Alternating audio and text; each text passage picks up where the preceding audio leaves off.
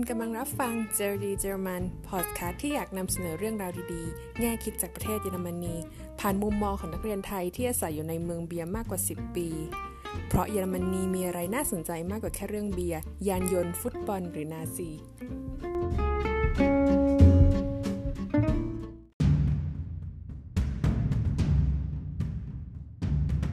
เมื่อ 75 ปีที่แล้วในวันที่ 17 มกราคม กองทัพของสหภาพโซเวียตได้ยกทัพเข้ามาที่ในดินแดนของโปแลนด์นะคะ หลังจากที่มีการสู้รบกับกองทัพนาซีมัน แล้วก็สามารถตีฝ่าเข้ามาแล้วก็เอาชนะได้ ในท้ายที่สุด ค่ายกักกันนาซีที่ได้ฆ่าชีวิตชาวยิวไปมากที่สุดในยุโรปนะคะ ที่ชื่อว่าค่ายอัลชวิตก็ได้ถูกปลดปล่อยในวันนั้นเองค่ะ วันนี้เราก็จะมาคุยถึงเรื่องของค่ายกักกันนาซีอัลชวิตนะคะ ซึ่งเราเนี่ยได้มีโอกาสไปเที่ยวเมื่ออช่วงวันปีใหม่ที่ผ่านมา แล้วก็อยากเก็บเรื่องราวเอามาเล่าให้ฟังกันค่ะ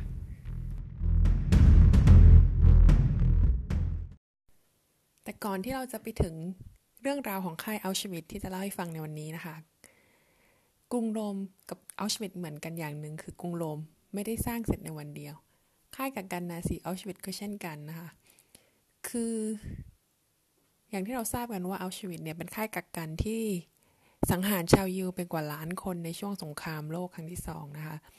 ซึ่งกองทัพนาซีเนี่ยได้สร้างค่ายกักกันอีกหลายแห่ง ซึ่งเอัลชวิตเป็นแค่หนึ่งในหลายแห่งที่เขา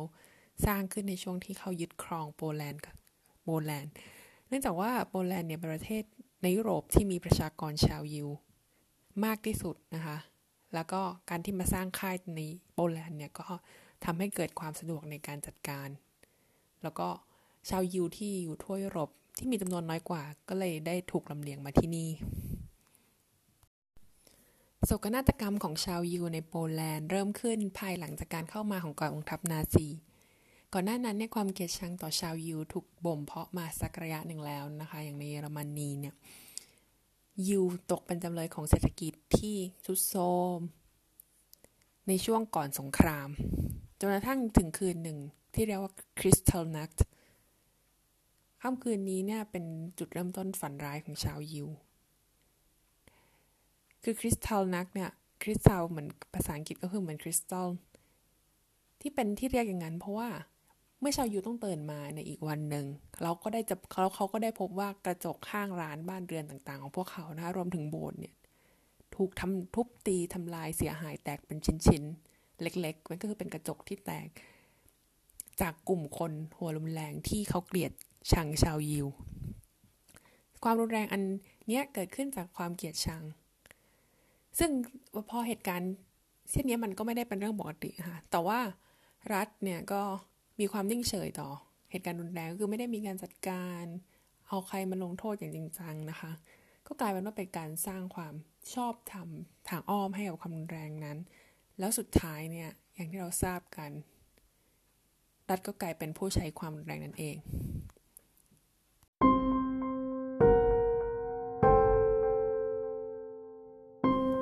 ภายหลังจากที่กองทัพนาซีเข้ายึด ครองโปแลนด์ได้นะคะ สิ่งที่นาซีทำเป็นอย่างแรกเลยก็คือการแบ่งแยกชาวยิวออกจากพลเมืองโปแลนด์ แบ่งแยกในขั้นแรกก็คือว่าชาวยิวเนี่ยต้องติดสัญลักษณ์ดาวหกแฉกดาวิดนะคะเมื่อจำไม่ได้ว่าอายุน่าจะอายุ15 ปี 16 ปีอะไรเงี้ยขึ้นไปสวมปลอกแขน แล้วก็รวมถึงร้านค้าของชาวยิวก็เช่นกันนะคะ ก็ต้องติดตาสัญลักษณ์ไว้เพื่อเพื่อให้บริการแก่เฉพาะชาวยิวอะไรอย่างนี้ ชาวยิวก็ไม่สามารถที่จะไปซื้อของตามร้านปกติได้ ทีนี้พอมีการแบ่งกลุ่มออกมาแล้วเนี่ย แบ่งแยกกันแล้ว การควบคุมอื่นๆ มันก็จะง่ายขึ้น นาซีก็ได้ออกกฎเกณฑ์ที่แบบว่าไม่สมเหตุผลผลจำกำจำกัดสิทธิ์ต่างๆแก่ชาวยิวนะคะอย่างเช่นการห้ามไม่ใช่เขาใช้พื้นที่สาธารณะต่างๆ ส่วนสาธารณะรถขนส่งสาธารณะรถราง โรงละคร โรงหนังเงี้ย และถึงขั้นที่ร้ายแรงที่สุดก็คืออย่างเวลาที่แค่เดินสวนเวลาเดินทารเยอรมันเดินผ่านมาทารนาซีเดินผ่านมาเนี่ยชาวยิวถึงขั้นก็ต้องถึงขั้นถอดหมวกซึ่งกฎเกณฑ์ที่ว่าเนี่ยหากขัดขืนเนี่ยอาจมีโทษถึงตายนะคะ รวมถึงชาวมันไม่กฎเกณฑ์เนี่ยก็ไม่ได้แค่แบบโอเค อาจจะเราฟังดูอาจจะดนจำกัดชาวยิวนะแต่ว่าชาวโปแลนด์รวมถึงชาวเยอรมันเนี่ยที่ให้ความช่วยเหลือหรือว่าาสมาคมกับชาวยิวเนี่ยก็จะต้องรับโทษหนักเช่นกันนะคะ ถึงตอนนี้เนี่ยชาวยิวไม่มีทั้ง security แล้วก็ privacy นะคะ คือ เพราะว่าโดนตอดส่องทั้งจากนาซีตำรวจรับ ในหลาย ๆ กรณีเนี่ยแค่เขาพวกเขาเนี่ยมันแค่ต้องสงสัยว่าไปทำนั่นทำนี่มาหรือว่าแบบไม่ได้ทำผิดโดยมีหลักฐานอย่างจริงจังอะ ก็ถึงขั้นถูกลงลงโทษแบบไม่สมเหตุสมผลหรือว่ายิงทิ้ง โดยไม่มีการสืบถามหาความจริงอะไรนะคะแล้วพอเหตุการณ์มันเลวร้ายขึ้นเนี่ยในที่สุด เพื่อให้ง่ายต่อการควบคุมประชากรยิวที่มีปริมาณมากๆค่ะอย่างเช่นในเมืองใหญ่ๆ อย่างในในโปแลนด์เนี่ยก็คือวอร์ซอเป็นเมืองหลวงเนี่ยประมาณประชากรชาวยูคิดเป็นหนึ่งในสี่ของพลเมือง นาซีก็ออกคำสั่งให้ชาวยิวเนี่ย ที่อยู่ในวอร์ซอทั้งหมดนะคะ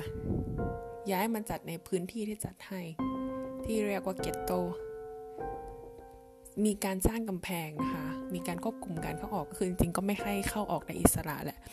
แล้วก็รถรางโดยสายปกติที่เป็นรถรางสาธารณะที่เขาต้องขับผ่านเนี่ย เส้นตรงนี้เนี่ยก็จะถูกห้ามไม่ให้อยู่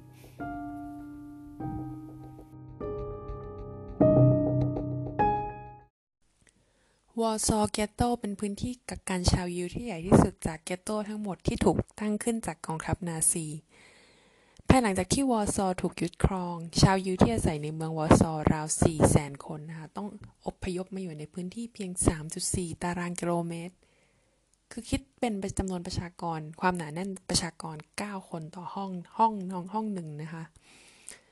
สภาพความเป็นอยู่ทั่วไปเนี่ยก็ ย่ำแย่ขึ้นค่ะ เพราะว่าอย่างในห้องหนึ่งเนี่ยเก้าคนบางครั้งมันก็สองครอบครัวใช่ไหมคะก็ต้องใช้ม่านเนี่ยกั้นระหว่างสองห้อง ส่วนห้องน้ำอะไรอย่างเงี้ยที่อยู่นอกตัวบ้าน ก็ต้องใช้ร่วมกันทั้งตึกนะคะสิ่งที่เป็นปัญหาในเกตโตอย่างที่บอกไป ก็คือนอกจากว่าเราจะโดนจำกัดสิทธิเสรีภาพแล้วเนี่ยไปไหนมาไหนไม่ได้มันก็เหมือนกับเป็นคุกขนาดใหญ่สุขภาพอนามัย มีเรื่องของสาธารณูปโภคนะคะโดยที่ จากที่การที่เราได้ไปเยี่ยมชมพิพิธภัณฑ์ของออสการ์ชินเลอร์นะคะ ในอีกเมืองหนึ่งในเมืองคราคาวเนี่ย คือพิพิธภัณฑ์นี้เขามีการจัดแสดงเรื่องราวของชาวยูที่ชีวิตของชาวยูในช่วงการภายใต้การยึดครองของนาซีนะคะ ซึ่งในพิพิธภัณฑ์นี้ก็ระบุไว้ว่าชาวยูในเกตโตเนี่ย ถูกจำกัดสารอาหารให้รับประทานเพียงแค่ 200 กิโลแคลอรี่ต่อวันต่อคนเท่านั้นนะซึ่งอย่างที่เรารู้กันว่าทุกวันเนี่ยคือ ถ้าเป็นผู้หญิงตัวเล็กหน่อยเนี่ย โอเค อย่างน้อยๆก็ต้องกินพันห้าร้อยกิโลแคลอรี่ต่อวันต่อคนแล้ว แต่ว่า เฮ้ยสองร้อยกิโลแคลอรี่คือเหมือนเราทานอะไรมื้อหนึ่งแล้วก็กินเกินแล้วเนาะ แล้วอย่างชาวโปแลนด์เนี่ย ก็โดนจำกัดเหมือนกันให้ทานแค่วันละห้าถึงหกร้อยกิโลแคลอรี่นะคะ คือเหมือนเขาคำนวณจัดสรรอาหารมาให้แค่นั้น โอ้ยแต่แต่ว่าในส่วนของชาวเยอรมันเนี่ยไม่ต้องพูดถึงนะคะ การจัดสรรอาหารเนี่ยเต็มเม็ดเต็มหน่วยสองพันกิโลแคลอรี่ ซึ่งการอยู่ในสภาวะแบบนั้นนะคะ อยู่ในเกตโตเนี่ย มันมีทั้งนอกจากโอเค นอกจากความความเครียดทางจิตใจ แล้วก็ยังมีเรื่องของสุขภาพอนามัยนะคะ ที่แบบแย่แล้ว คนที่สามารถเข้าออกได้จากจากเกตโตนะคะ ก็จะเป็นเฉพาะแค่คนที่มีใบอนุญาต ซึ่งใบอนุญาตนี้เนี่ยก็คือเป็นใบอนุญาตจาก ออกทางโดยทางการเยอรมันอย่างเช่น โรงงานต่างๆ ที่เขาแบบจ้างชาวยิวให้ไปทำงานนะคะ เพราะว่าตอนนั้นเนื่องจากในภาวะสงครามเนี่ยเขาก็ต้องการคนที่จะทำงานผลิตยุทโธปกรณ์ หรืออุปกรณ์ต่างๆ ที่เขาใช้สนับสนุนการสงครามนะครับลืมบอกไปค่ะว่าตอนนั้นเนี่ยธุรกิจต่างๆ ที่เคยเป็นของชาวยิวนะคะก็โดนโอนถ่ายโอนมาเป็นของนาซีหมดแล้วนะคะ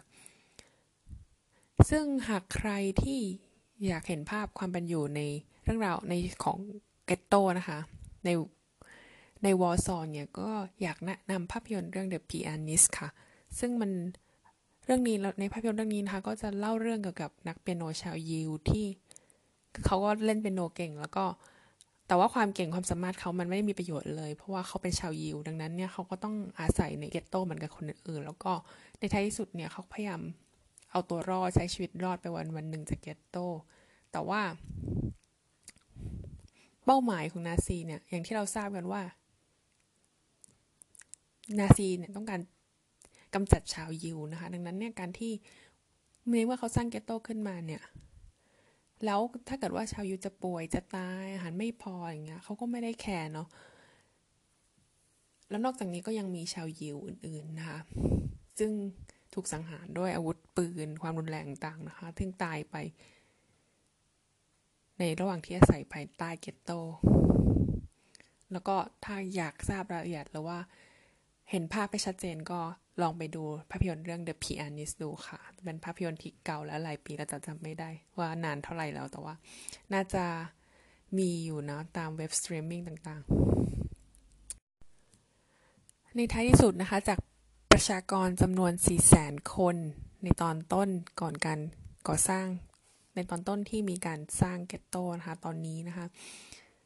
เกือบแสนคนเนี่ยต้องมาเสียชีวิตระหว่างการคุมขังใน ghetto นะคะส่วนอีก 3 0 0แสนคนที่เหลือนะคะ ก็ถูกส่งไปยังค่ายกักกันที่อยู่ใกล้เคียงนะคะใกล้กับคันที่ชื่อว่าเทรบิงค่านะคะผ่านอุมชลากพลัสนะคะ ซึ่งถ้าใครใน ที่ในวอร์ซอนเนี่ยก็ยังมีอนุสาวรีย์ของอุมชลากพลัสอยู่นะคะ ตรงนั้นเนี่ยเขาจะสร้างไว้เป็นลักษณะเหมือนอนุสาวรีย์เป็นเหมือนรถไฟขนส่งสินค้าที่มารับคนนะคะ เหมือนคล้ายประตูตู้สินค้าที่เปิดออก เพื่อระลึกถึงเหตุการณ์ในตอนนั้นค่ะ ปัจจุบันพื้นที่ที่เป็นเกตโตในวอร์ซอนนะคะ ก็จะอยู่ประมาณทางเหนือ ของโอทาวนะคะ ถ้าใครได้ไปเที่ยวชมเนี่ย มันก็บริเวณตรงนั้นเนี่ย เราก็ไม่รู้แล้วแหละว่าในอดีตเคยเกิดอะไรขึ้นบ้าง เพราะว่าก็มีการสร้างบ้านเรือนใหม่ขึ้นมานะคะ แต่ว่าถ้าลองหาดูเนี่ย มันก็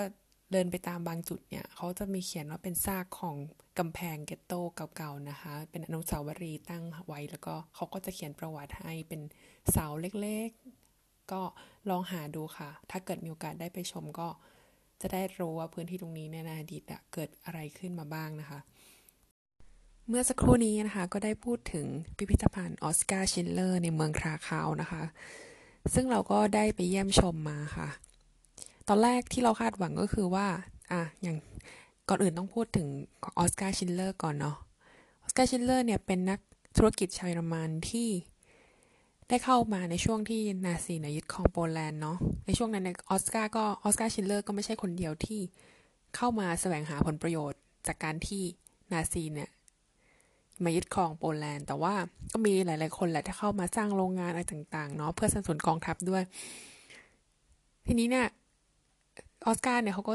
อยากที่จะจ้างชาวยิว คือจริง ๆ ก็ไม่ได้จ้างหรอก ไม่ได้อาจจะไม่ได้ให้เงินให้ทองด้วยซ้ำแต่ว่าคิวเนี่ยสุดท้ายก็คือจำเป็นต้องมาทำงาน เพราะว่าโดนกดขี่แล้วก็นักธุรกิจที่ไหนเขาก็ชอบเนาะคือได้แรงงานรัฐราคาถูกอะไรเงี้ยแต่ว่าถ้า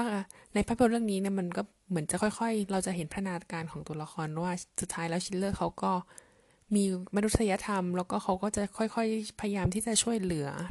นำชาวยิวเนี่ยมาทำงานในโรงงานของเขาให้ได้มากที่สุดเพื่อที่ชาวยิวเหล่านี้นะคะ จะได้ไม่ถูกส่งไป โดนทรมานในค่ายกักกัน คือการมาทำงานของเขาก็น่าจะดีกว่า เพราะว่าอย่างน้อยก็รอดชีวิต ปัจจุบันนี้นะคะ โรงงานของออสการ์ชินด์เลอร์ได้ถูกเปลี่ยนแปลงเป็นพิพิธภัณฑ์ ซึ่งก็จะมีนิทรรศการที่อาจจะเปลี่ยนไปเรื่อยๆนะคะ แต่ในช่วงที่เราไปเนี่ย จะเป็นนิทรรศการเกี่ยวกับชีวิตชาวยิวนะคะ ภายใต้การปกครองชีวิตชาวยิวในโปแลนด์ ภายใต้การปกครองของ กองทัพนาซีเยอรมันนะคะแล้วพอเราเข้าไปเนี่ย คือตอนแรกก็คิดว่า เออ ไปดูแค่แบบเออเนาะชั่วโมงของชั่วโมงอะไรเงี้ยสุดท้ายคือมันเยอะมากค่ะมันมีห้องแบบ ก็คือพอเข้าไปเนาะเขาจะแบบแบ่งเป็นห้องเล็ก ๆ แต่ละห้องแบ่งเป็นไทม์ไลน์ช่วงก่อนที่นาซีจะเข้ามาที่โปแลนด์ที่มีรัฐบาลปกครองยังไง ชีวิตความเป็นอยู่ของผู้คนอะไรเงี้ยแล้วก็มันก็จะค่อยเปลี่ยนขึ้นว่าตอนที่นาซีมาเนี่ยเขามาทำอะไรบ้างเรา ชีวิตชาวยิวรวมถึงชาวโปแลนด์เนี่ยเปลี่ยนแปลงเป็นยังไงบ้างนะคะ ก็มีห้องแบบต่างๆอะไรเงี้ยแล้วอย่างอย่างเช่นนะคะ ห้องที่เราเห็นก็จะมีก็ตัวอย่างแบบเขาก็จะแบบยกเป็นเซตของเกตโตเหมือนแบบจำลองห้องเกตโตมาเลยอะไรเงี้ยหรือว่าเอาประกาศของของนาซีเนาะที่ออกให้แก่ชาวยิวเนี่ย ติดเต็มห้องเลยบอกว่าก็คือห้องนั้นมันเป็นห้องที่แสดงประกาศของนาซี คือหลังจากที่นาซีเข้ามาในในโปแลนด์เนี่ยเขาก็พยายามออกกฎเกณฑ์บังคับ ชาวยิวไปเรื่อยๆ คือจนจนกระทั่งประกาศเอามาสามารถเอามาติดได้ทั้งเต็มทั้งห้องเลยอะไรเงี้ยค่ะ ถ้ามีโอกาสก็อยากให้ลองไปกันค่ะ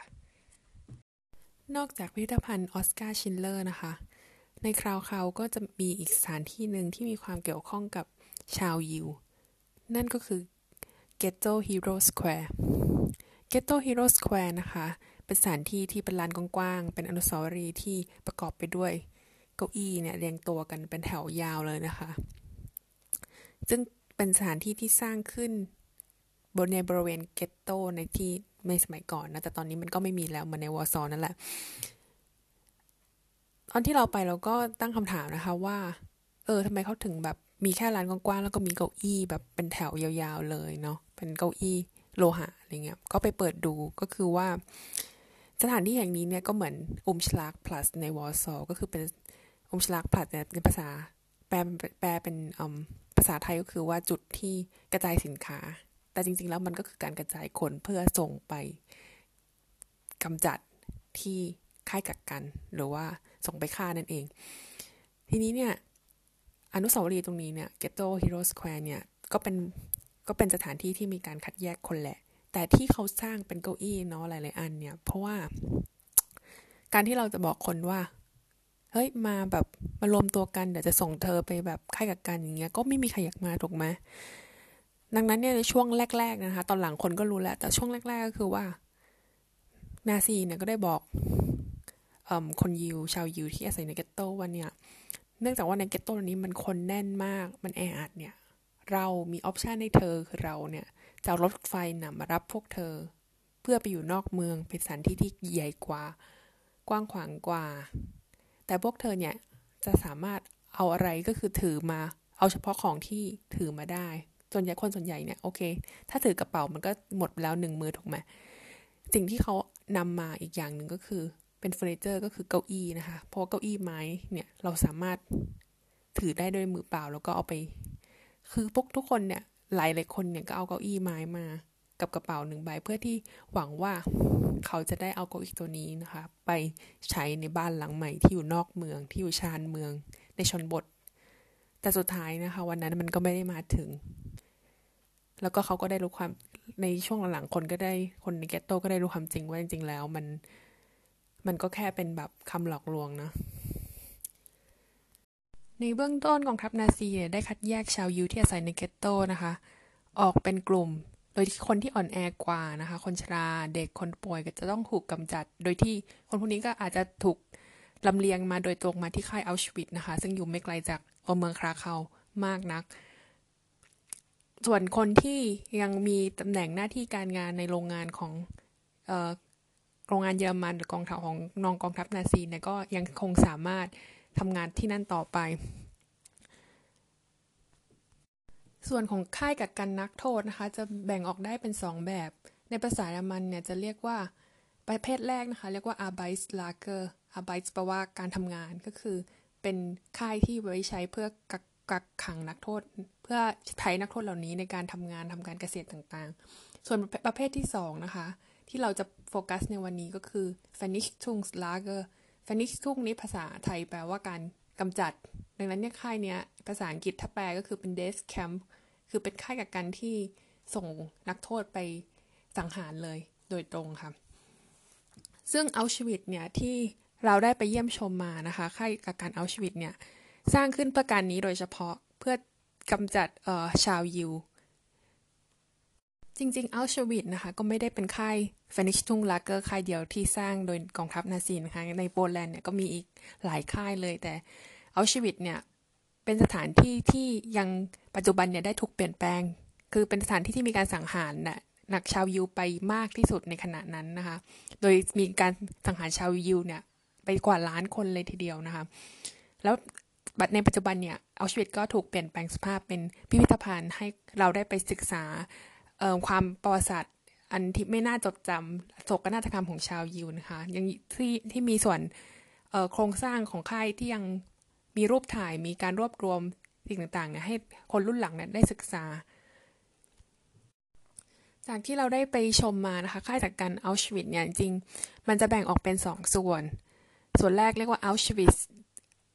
ไอส์ก็คืออัลชวิตเอ่อส่วนที่หนึ่งนะคะ ทางป้ายเนี่ย จะมีทางตรงป้ายก็จะเขียนว่า Arbeit macht frei ที่คนชอบถ่ายป้ายข้างหน้า แปลว่า work sets you free การทำงานเนี่ยจะทำให้คุณเป็นอิสระ คืออต้องบอกก่อนนะคะว่าจริง ๆ แล้วพิพิธภัณฑ์เนี่ยสามารถเข้าชมได้ฟรี ก็คือเราสามารถเข้าไปจองไกด์ทัวร์นะ ทางเว็บไซต์ของเขาได้ค่ะ แล้วก็ไปตามนัดหมายนะ ก็แนะจริง ๆ แนะนำให้อยากให้จองเป็นไกด์มากกว่า เพราะว่า ไกด์เขาเนี่ยสามารถแบบเล่ารายละเอียดตามห้องสถานที่ต่างๆ ได้ละเอียดแล้วก็เล่า คือโดยที่เราแบบว่า ไม่คือเขารู้มากรู้เยอะ แล้วก็เราสามารถที่จะถามคำถามได้โดยตรงเลยอะค่ะ ก็สำหรับเราเราก็ได้จองแบบไกด์ทัวร์ไปเนาะแล้วไกด์ทัวร์เขาก็ได้เอ่อคือพอเข้าไปเนี่ยก็จะมีตึกต่างๆเนาะอย่างที่เราเห็นในภาพยนตร์จะเป็นตึกสีน้ำตาล เป็นอิฐสีน้ำตาล ไกด์ทัวร์เขาก็จะพาไปเข้าไปชมตามตึกต่างๆ ก็ไม่ได้ทุกตกตึกหรอกแต่เป็นตึก พวกนี้เนี่ยข้างในเนี่ยเขาก็เปลี่ยนสภาพห้องแบบเป็นห้องกับเก็บสะสมรวบรวม ภาพเอกสารของใช้ส่วนตัวของชาวยิวที่ถูกสังหารไปอย่างเงี้ยเป็นห้องที่รวบรวมแบบแว่นตา ก็คือมีแว่นตากองเป็นภูเขา มีรองเท้ารองเป็นภูเขากระเป๋าอย่างเงี้ย ซึ่งมันน่าหดหู่ตรงที่ว่าอย่างกระเป๋าอย่างเงี้ย เราเห็นนะว่าแบบแต่ละใบนะเขามีการเขียนชื่อเขียนวันเกิด ก็คือเป็นการเขียนว่าอันเนี้ยกระเป๋าฉันเพราะเขาคิดว่าสุดท้ายแล้วเขาอาจจะได้ออกไปแล้วก็มาเอากระเป๋าเขาอะไรเงี้ยแต่ว่าสุดท้ายก็คือเขาก็เอามากองกองกันโดยที่ มันก็ไม่รู้ว่าของใครเป็นของใคร แล้วมันก็ไม่ได้สำคัญแล้ว เพราะว่าพอคนเข้าไปทุกคนก็จะโดนตีตาด้วยหมายเลขคือ มันไม่สำคัญว่าคุณจะชื่ออะไรมาจากไหนคุณคุณก็เหมือนเป็นแบบวัตถุโดนตีตาไปอะไรอย่างนี้นะคะ ไกด์เขาก็พาไปแบบว่าเดินไปเรื่อยๆเนาะตามห้องต่างๆ อะไรเงี้ยแล้วก็ห้องที่สำหรับเราที่เรารู้สึกว่ามันหดหู่มากก็คือห้องที่แบบมีเส้นผมของแบบนักโทษชาวยิวที่โดนตัดอะค่ะกองแบบเป็นภูเขาแบบยาวมากคือเป็นห้องที่มีความแบบคือห้องเป็นห้องสี่เหลี่ยมผืนผ้ายาวๆค่ะแล้วเราสามารถเดินไปตรงกลางได้แล้วคือเส้นผมแบบกองแบบแบบมหาศาลมากเลยค่ะ เห็นแล้วก็เออตกใจอะไรเงี้ย แต่ว่าสิ่งที่สยองไปกว่านั้นก็คือในห้องที่อยู่ติดกันเนี่ย มันก็มีพรมแสดงเนาะแล้วก็เอออะไรพรมอะไรอย่างเงี้ยพอไปอ่านก็คือว่าพรมผืนนี้เนี่ยเขาก็บอกว่าเนี่ยพอมีการตรวจสอบเนี่ยเพราะว่าในพรมนี้เนี่ยมีประกอบไปทำมาจากเส้นผมนะคะ ซึ่งเป็นเป็นพรมที่เขาเจอแหละว่ามันมีขายในเยอรมันอะไรเงี้ยในสมัยนั้นนะ แล้วก็มีการนำไปวิเคราะห์ต่อ ก็พบว่ามีสารไฮโดรเจนไซยาไนด์ซึ่งเป็นสารเคมีที่ถูกใช้ในการรมแก๊สสังหารชาวยิวในค่าย กับการอัลชวิตนะคะซึ่งก็แสดงว่าเขาอะเอาผมจากของนักโทษไปทำพรม แล้วในใกล้เคียงกันนะมันก็ยังมีแบบใบเสร็จอะที่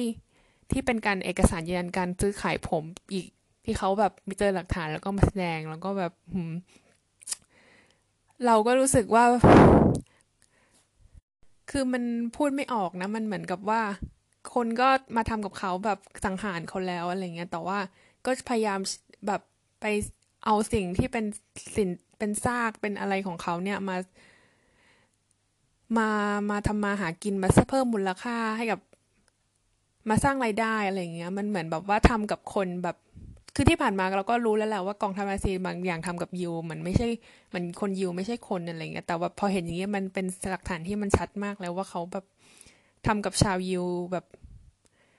แบบเหมือนมองชาวยูเป็นเป็นสิ่งมีชีวิตอีกแบบหนึ่งที่ไม่เหมือนกับพวกเขาอะไรเงี้ยค่ะ นอกจากนั้นนะคะ ไกด์ก็ยังได้พาชมห้องรมแก๊สที่ยังเหลืออยู่นะคะ ภายในภายในเนี่ยก็มีพื้นที่ที่ใช้จัดการ กับศพเนี่ยออกแบ่งเป็นสัดส่วนนะคะ คือหลังที่เห็นในภาพยนตร์ก็คือ เขาก็จะแบบบอกนักโทษเนาะว่าแบบโอเค ถึงเวลาอาบน้ำแล้วอะไรก็คืออาบน้ำเป็นการแบบหลอกว่าให้คนมารวมกัน แล้วก็ให้ถอดเสื้อผ้าเดินเข้าไปในห้องอะไรเงี้ยแล้วก็อัดเข้าไปห้องเยอะๆเลย จนถึงกระทั่งถึงจุดหนึ่งก็จะปล่อยการออกมาอะไรเงี้ยซึ่งการทำแบบนี้นะคะ ก็จะทำให้การ กำจัดคนคราวล้วมากๆเนี่ยมันเป็นไปได้อย่างมีประสิทธิภาพ คือเป็นวิธีการที่เขาคิดค้นเพื่อขึ้นมาเพื่อ โอเค มันไปเป็นประสิทธิภาพในการฆ่า แล้วก็อีกอย่างหนึ่งคือมันก็ไม่ได้แบบว่า ที่ผ่านมาเนี่ยมีการยิงการผูกแขวนคออะไรเงี้ยบางครั้งมันก็โหลดการใช้งานของทหารนาซีก็หมายถึงว่า ทหารที่ทำอะไรพวกอย่างเงี้ย มันก็มีส่งผลภาพต่อสภาพจิตใจของผู้กระทำในภายหลังอะไรเงี้ย แต่ว่าในการลมการเนี่ย เออมันเหมือนกับว่าคนที่ทำเนี่ยก็แค่แบบว่าคนปล่อยการ์ดคนหรือสองคนเงี้ยแต่ว่าสามารถฆ่าคนในปริมาณมาก ๆได้ ตรงนี้นะคะ ไกด์ก็เสริมว่าแบบรู้ไหมเธอว่าแบบหลังจากที่ หลังจากที่แบบว่าทำแบบการปล่อยก๊าซเสร็จเรียบร้อยแล้วเนี่ยคนที่เข้าไปนี่ก็คือศพออกมาก็ออกมาในท่ายืนนะเราก็เอ้ยทำไมทำไมไม่ล้มอะไรเงี้ยเพราะว่าไกด์เขาอธิบายว่าเพราะว่าเรา เอาคนเข้าไปทีหนึ่งก็คือข่าวละมากมากเลยจนแน่นห้อง ถึงแม้ว่าล้มก็ถึงแม้ว่าจะแบบตายแล้วก็ร่างก็ไม่สามารถที่จะล้มลงมาได้อะไรอย่างงี้ตรงนี้ก็พักแป๊บหนึ่งนะคะ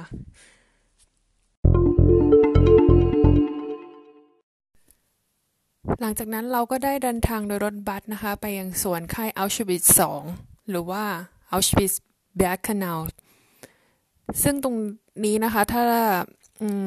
ค่ายมันจะเป็นค่ายแบบเปิดมากกว่า คือรถไฟเนี่ยสามารถขับ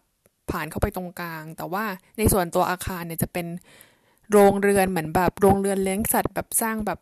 ไม่ได้แข็งแรงเท่ากับในส่วนของอัลชวิตหนึ่งดังนั้นเนี่ยส่วนนี้จะเป็นส่วนที่เรียกได้ว่าโหดร้ายที่สุด เป็นส่วนที่ต่อเติมจากส่วนแรก เพราะว่าตรงนี้จะสามารถสร้างขึ้นเพื่อรองรับเฉลยที่ส่งมาทางรถไฟโดยที่ สสามารถรองรับนักโทษในประมาณที่มากขึ้นนะคะ ตรงนี้เราก็ได้เห็นตู้สเสบียงที่ผู้คนยืนเบียดเสียดมาเนาะมันเป็นแบบว่าตู้สเสบียงไม้ธรรมดานะที่ใช้ขนสัตว์ เลยข้างในไม่มีที่นั่งมีอะไรเลยก็คือยืนเบียดเบียดกันมา ไม่มีเครื่องทำความร้อนใด ๆ ดังนั้นเนี่ยเฉลยบางส่วนที่มาถึงเนี่ยก็เสียชีวิตไปแล้วระหว่างทางนะคะ แต่พอมาถึงเนี่ยนักโทษก็จะต้องเข้าแถวแล้วก็จะโดนคัดแยกโดย แพทย์ชาวนาซีคร่าวๆคือเขาก็ดูแบบ คือที่นั่นมันก็จะมีแบบว่ามีป้ายอะไรให้เราอ่านเนาะเออแล้วเออไกด์เขาก็พูดแบบอธิบายให้เราฟังอะไรอย่างเงี้ยทำให้เราจินตนาการเหตุการณ์ตรงเนี้ยได้ดีขึ้นนะคะ คือนักโทษเนี่ยก็จะจะโดนแบบแยกโดยแบบประเมินคร่าวๆ ด้วยสายตาจากจากทหารอย่างเงี้ยไม่กี่นาย แล้วก็ดูว่าคนนี้ไปคนนี้แข็งแรงคนนี้ไม่แข็งแรงอะ ไม่แข็งแรงไป ต่อแถวแล้วก็เรียงกันเดินเข้าห้องลมการแบบไปส่งเข้าห้องลมการทันทีเลยอะค่ะ แต่ว่าคนที่แบบโดนคัดว่าได้ไปต่อก็ต้องอยู่ในค่าย ซึ่งการที่ไปได้ไปต่อไม่แน่ก็ไม่แน่ใจว่าจะอยู่ได้นานขนาดไหน เพราะว่าชีวิตที่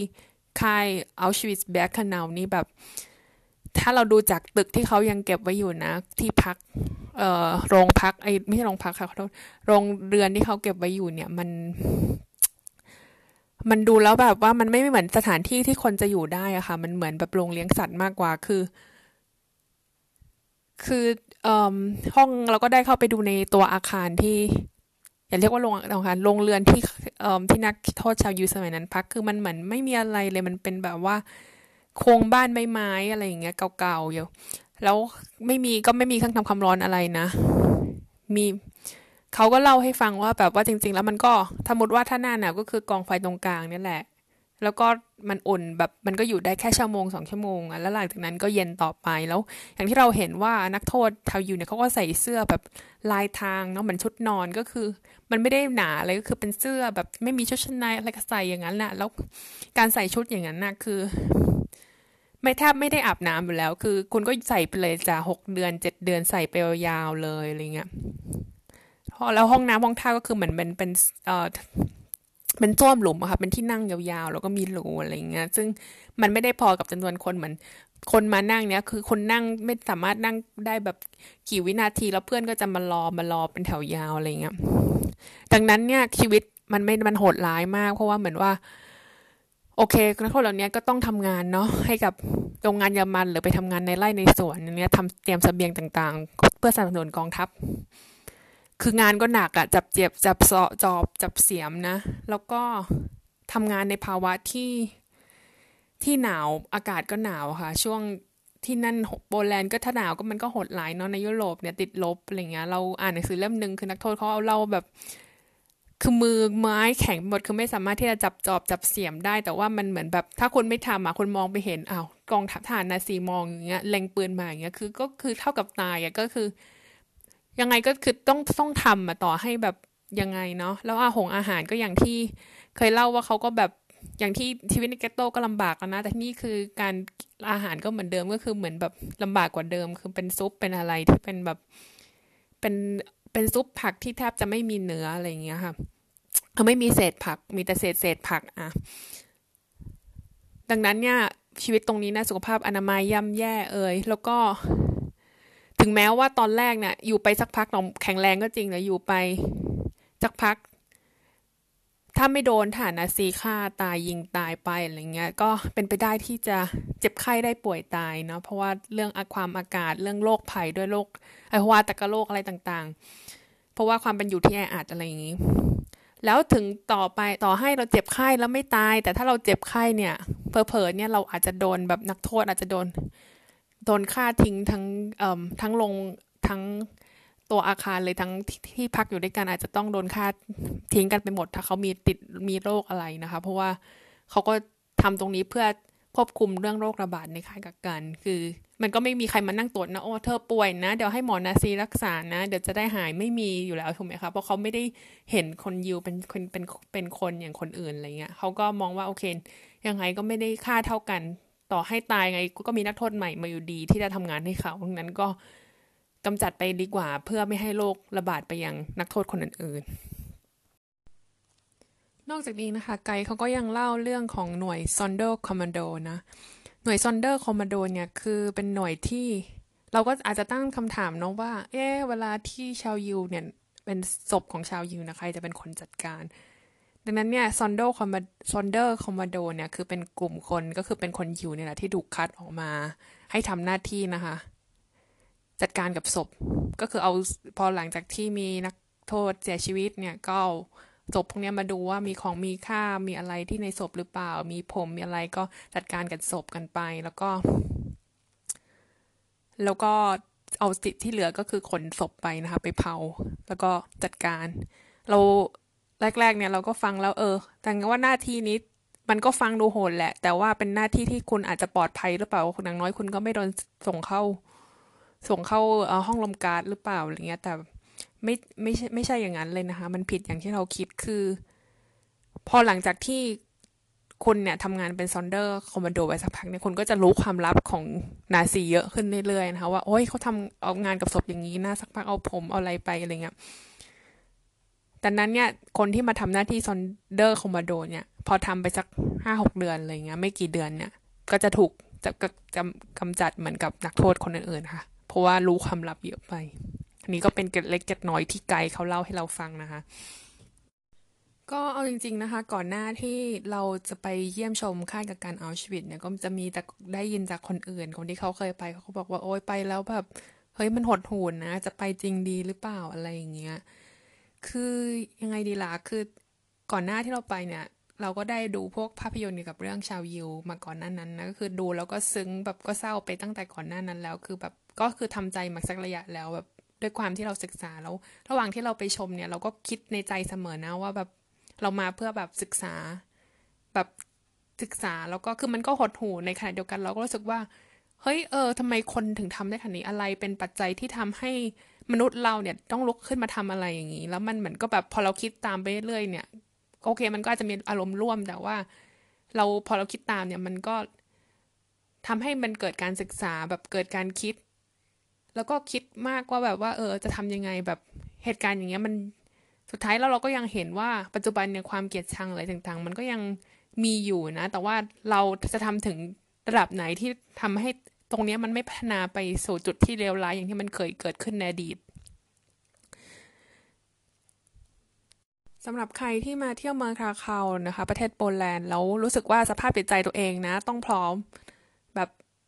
รู้สึกว่าโอเคแหละ เราน่าจะไหวแล้วเราตั้งใจจะมาศึกษา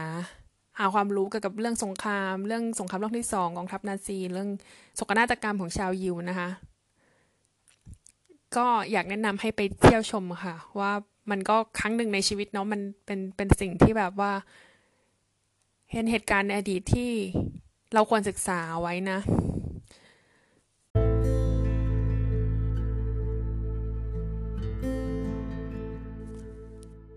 ในส่วนของค่ายกักกันอัลชวิตนะคะในก็ได้แบบดำเนินการดำเนินการจนถึงในปี 1945 หลังจากนั้นก็ต้องยุติลงเพราะว่าการบุกเข้าโจมตีของกองทัพโซเวียต ซึ่งไกด์นะเขาก็เล่าว่าตอนนั้นเนี่ยในค่ายก็ยังการมีการก่อสร้างเพิ่มเติมเรื่อยๆ คือ สร้างไม่ได้หยุดไม่ได้หย่อน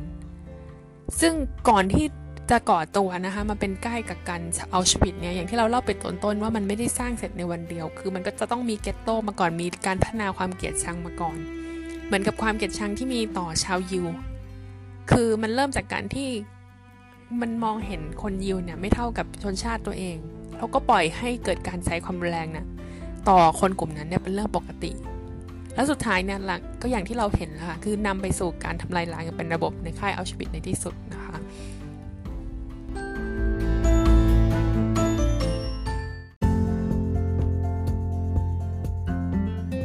เพราะเยอรมันไม่ใช่แค่ประเทศ แต่คือผู้คนและขาหมู และพบกันใหม่กับเจอร์ดีเยอรมันตอนหน้าค่ะบิสบาล